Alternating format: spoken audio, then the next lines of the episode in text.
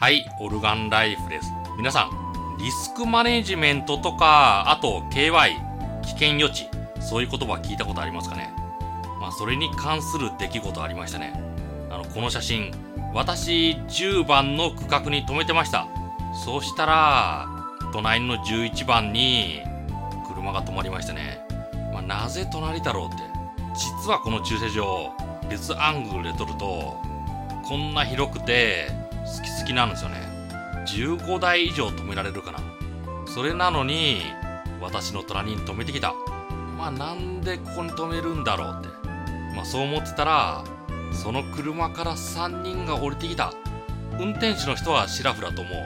ただ一緒に連れてた女の子2人、泥酔状態だったんですよね。すごくハイな気分。まあお酒だろうって。まあそう思ってきます。なんかでハイな気分で、もうめちゃくちゃテンション高くて、まあ足がふらついてるみたいな。で、その状態で飲み物を持ちながら、私の車に激突してきた。あらーって。まあ幸い私の車、彼女の持ってたアクエリアスで濡れただけですね。まあただ下手すれば傷ついた可能性がある。まあそれと車、大体の方々、人生で2番目に高い買い物なんですよね。ちなみに1位は住宅。まあそのぐらい思い入れのあるもの。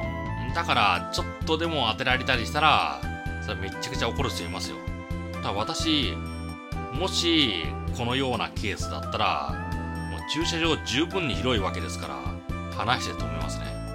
うん。なんか、指示があって11番に止めるようにって、なんかそんなことあったみたいだけど、どういう意味なのかな別にこれだけ広ければ、この有料駐車場どこでもいいよって、そう言っとけばいいんですよね。一応自然な負荷分散みたいな感じで、これだけ広ければ、バラバラに駐車されて、それで最終的に間が詰まってくる。そういう感じが普通だと思うんですよね。何か係員がいて、詰めろって言われた場合、そういう場合は話は別。ただ誰もいない場合は、均等にばらけて最終的に詰まる。そんな感じだと考えます。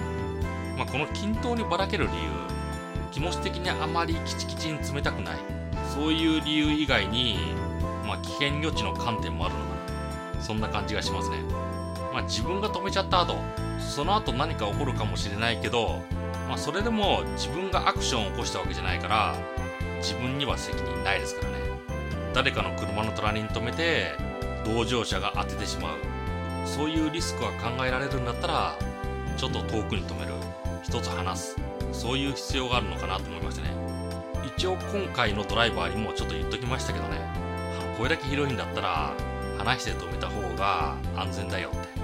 まあ次からそうするかどうかは知らない。ただ私だったら、これだけ広ければ、空いてるところに止めますね。それによっていろいろなリスク回避、危険予知、KY、できるのかなって考えます。では、バイバイ。